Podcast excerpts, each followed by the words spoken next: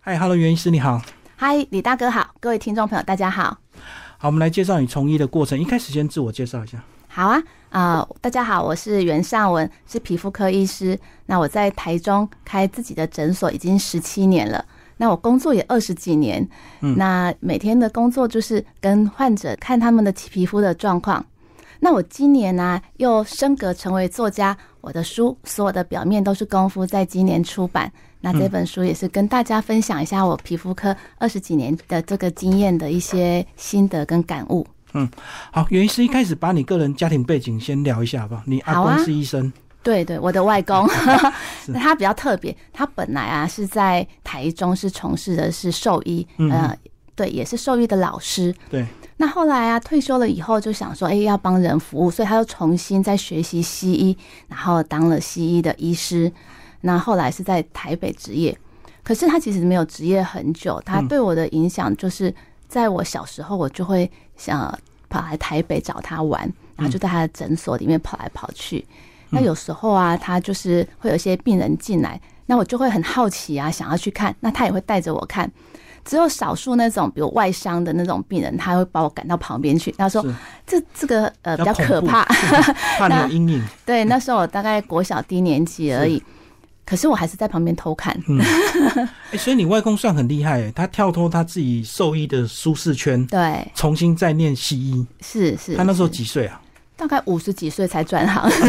所以蛮励志的，对不对？对对，嗯然后又重新考这个医师国考这一些的。是 是。啊，你从医是被外公影响吗？还是被父母算亲是，因为我小时候因为就不怕血嘛，然后嗯就在那边偷看。本来我外公外婆都说：“哎、你不要看。”可是到后来，他们就会觉得说，好像也很正常，我也不怕。然后，所以就开始跟邻居、跟朋友说：“哎呀，我这个孙女以后就是要当医师的。嗯所以这样多听了几次以后，我就觉得好像当医师也是可行的这样子。就潜意识就深入了？嗯对对对，可是这样子，你在整个学习的过程，是不是对课业要啊特别要求？功课一定要中上以上的程度吧？ 也是我也是蛮努力在读书的啦。嗯，对，嗯那但是呃，有一阵子国中、高中的时候，有一阵子我就想说，好像也不一定一定要当医师啊，当老师也不错。是我妈妈其实是希望我当老师，她嗯觉得医师太辛苦啊，当老师好像比较呃可以顾家庭啊什么的。嗯但是后来我自己觉得，诶，如果可以当医师，可以帮助更多的人，我好像会更喜欢这样子。嗯，所以你大概后来到什么阶段才比较明确，就是要决定从医啊？大概在高二、高三的时候吧，嗯嗯嗯，对，高中毕业之后就念医科，就考医科嘛，对不对？是，对嗯对。那一开始考试顺利吗？还 OK 诶、就是大学联考就直接有上这个医学的部分。嗯，那后来读书的时候也都还算就是平稳啦。嗯，大学的时候我是蛮爱玩的，所以成绩不算 好，其实，但是后来就是也是呃要考试的都会努力考试， 是指玩那个大学社团吗？还有出去玩呐、哦，联谊吗？是不是？也都有，还有比如说一些旅游，像比如说去台东花莲啊，哈，以前我们在台中就常常那时候中横还有嘛，啊，常常就是都会去中横或南横、南回啊这一些的地方哈、玩一些好玩的。然后像我潜水也是在大学的时候学起来的，哦，所以你就是学业跟这个玩乐兼顾，就对。对，大学比较爱玩。 那后来分科的时候，怎么样决定走皮肤科？嗯，大我们是大学毕业之后才分科嘛，嗯，然后那时候我们其实已经去实习了，对，我那时候在实习的时候，哎突然有一次就得了一种我自己觉得是怪病，就是我的嘴唇附近就红红的，然后有些烂烂的东西，那很像是那种红色的意大利面酱，有没有沾到那种感觉？那有一点不舒服，可是我自己就是反正很忙啊，都去呃实习要去工作，根本就不理他。嗯，直到有一天呢、呃，我的朋友就问我说：“啊，你的嘴巴是怎么回事？你自己是医师，怎么不会治疗？”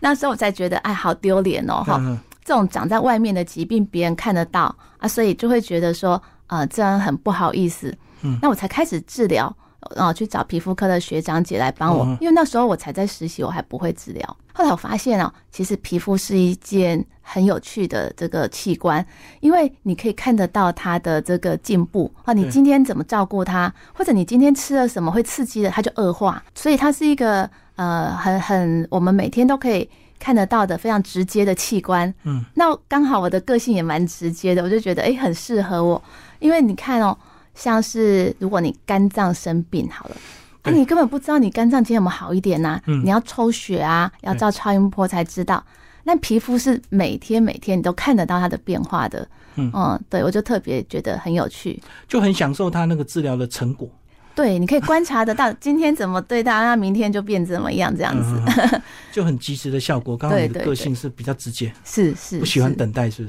是？对呀、直接看得到最好了。所以你说早期一开始没有特别关注，是不是因为大部分都是戴口罩，所以也没有特 别在意自己的？其实我们早期二十几年前啊，那时候还不用随时戴口罩。哦，我懂了。嗯，那后来就确定走这个皮肤科啊，对对那也经过这个医院的一个这个过程嘛，对不对，我那时候的那个住院医师的阶段是在台中荣总嗯训练的。嗯嗯嗯。那一开始这个住院医师的阶段有顺利吗？有没有一些这个菜鸟医师的挫折，或者是怎么样？啊，菜鸟医师的挫折可多了，刚开始去都搞不清楚什么状况嘛，嗯哈、都要跟着学长。那而且刚开始啊，就是哎、呦，我当住院医师的时候就分配到一个一一个加护病房，嗯，然后每次会客的时间呢、啊就会有家属来要问状况。哎，刚刚开始你知道第一个礼拜去的时候，啊，我以前都是有学长姐照啊，哈、哦啊，你突然没有独的立时候，对，哎、他要问我状况的时候，我就在想说，哎、哪一些我该讲，哪一些不能讲？还有有时候你讲的，呃，太直接，好，那有时候也会伤到病人的心。哇、嗯这个对都是要学习的，不是只有病本身，有时候跟家人的、他们家属的互动啊，好，病人的互动更重要。哦，所以你刚刚讲的重点就是在加护病房，有时候有些东西还不方便全部都讲，对，就是讲的时候，也许有时候要顾虑到他们的感受或者是病人的尊 严等等的。 所以在那边住院几年才往上升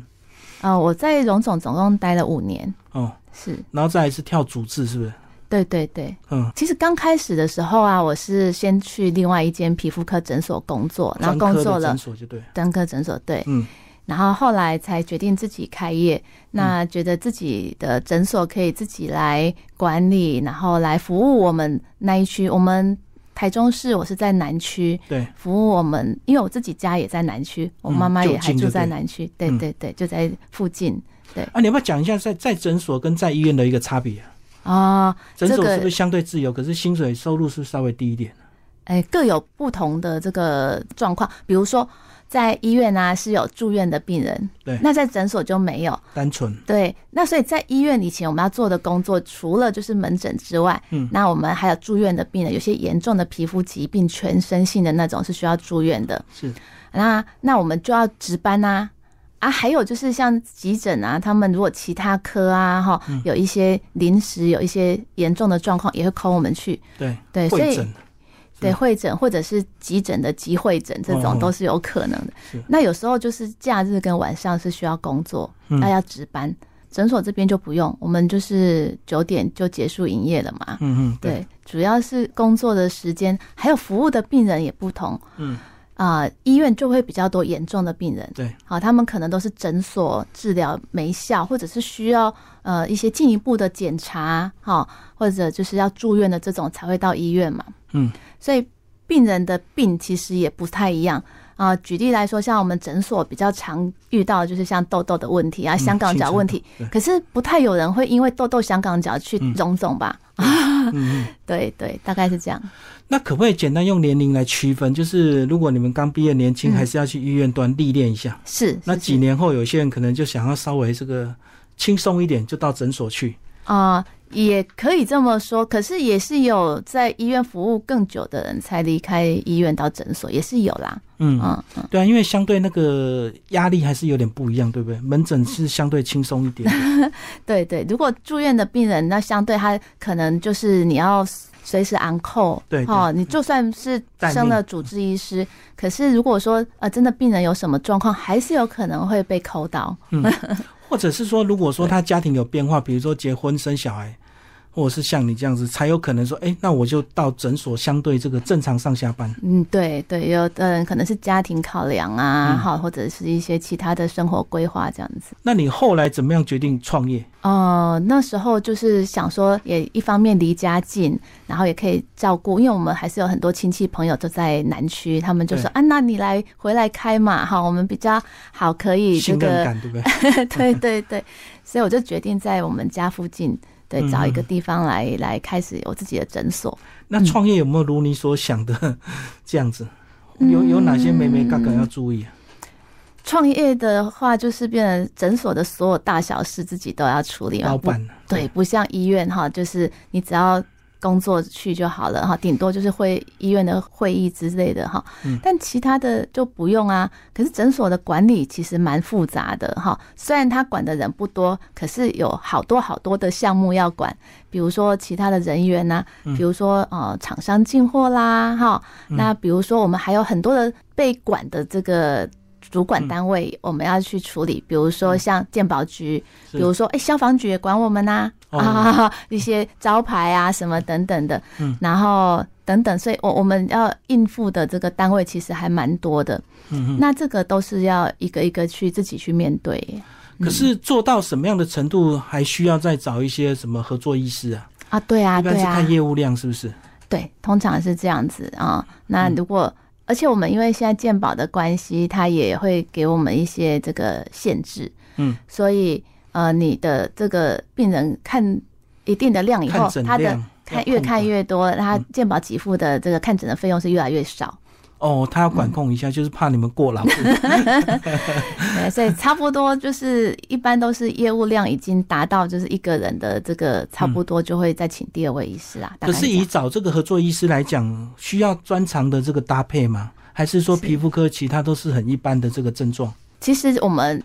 在诊所端大部分都是常见病，所嗯以就是皮肤科呃懂皮肤科就可以了。哦，我是懂，嗯是，在医院就可能会分比较细，比如说有些医院的医师，他某一位医师，他就是全台湾的这个呃霉菌的第一名，哈，他的专长是嗯权威做就对。做霉菌，对。那在医院就有可能会分比较细，啊，在诊所比较 没有。所以诊所大概就是找自己的学弟学妹，然后好相处这样子吗？啊，是是是是是，哈哈 你大哥很了 解，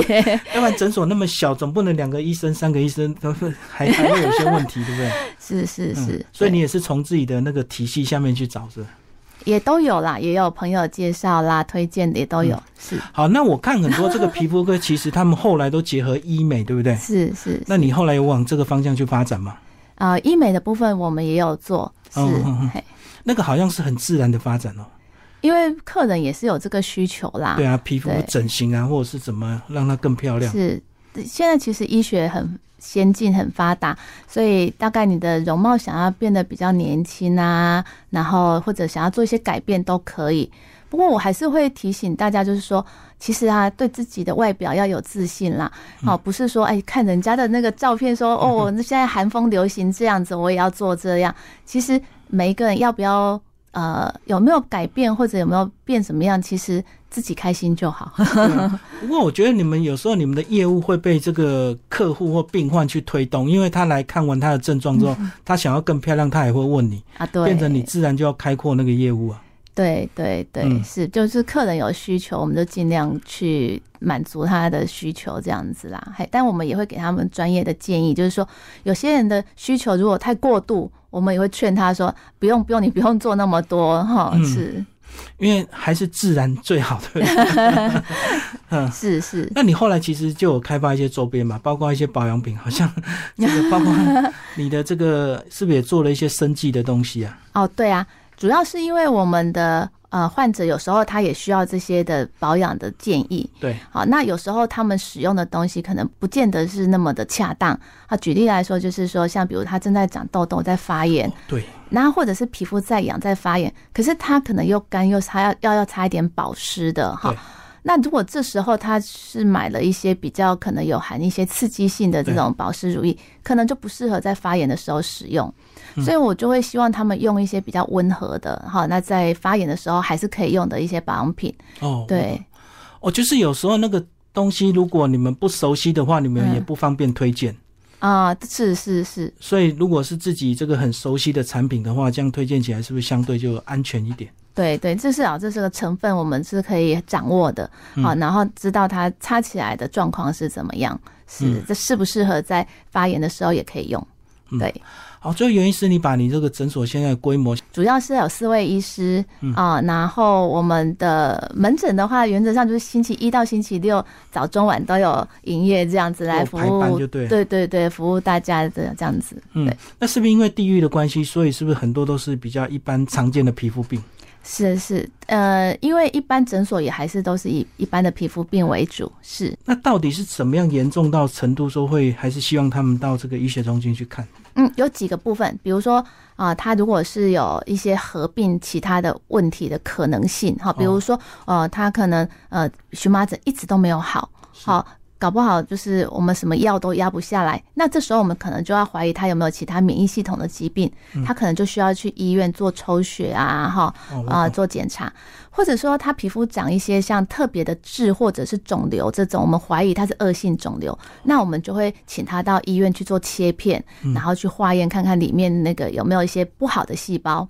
我懂，再来一种就是严重的，比如说他干癣或者异位性皮肤炎恶化到全身都是。你知道那种疾病如果全身都是的话，它全身的这个表皮哈角质层都不见的话，那那个水分啊电解质会一直散失。嗯嗯，我懂。哦那就会有可脱水能是不是对脱水啊，或者电解质不不平衡，这个需要住院。那而且是甚至要住到加护病房，哈，对，所以这种情况严重的时候，也是需要转到医院去的。所以这个都是经验，对不对？经验也是相对重要。是，所以我们一开始一定都是从医院训练完训练出来我们就看过最严重的，这样我们才能够分辨说啊，你今天来诊所是不是很严重，需要到医院去这样子。嗯，所以对这样子还是说医学系的这个学生毕业，还是要在医啊，院现在端历现在练几医年，院训练，对对对，相对这个完整一点就对了。是，好，谢谢袁医师为我们介绍你的这个从医之路，谢谢。谢谢。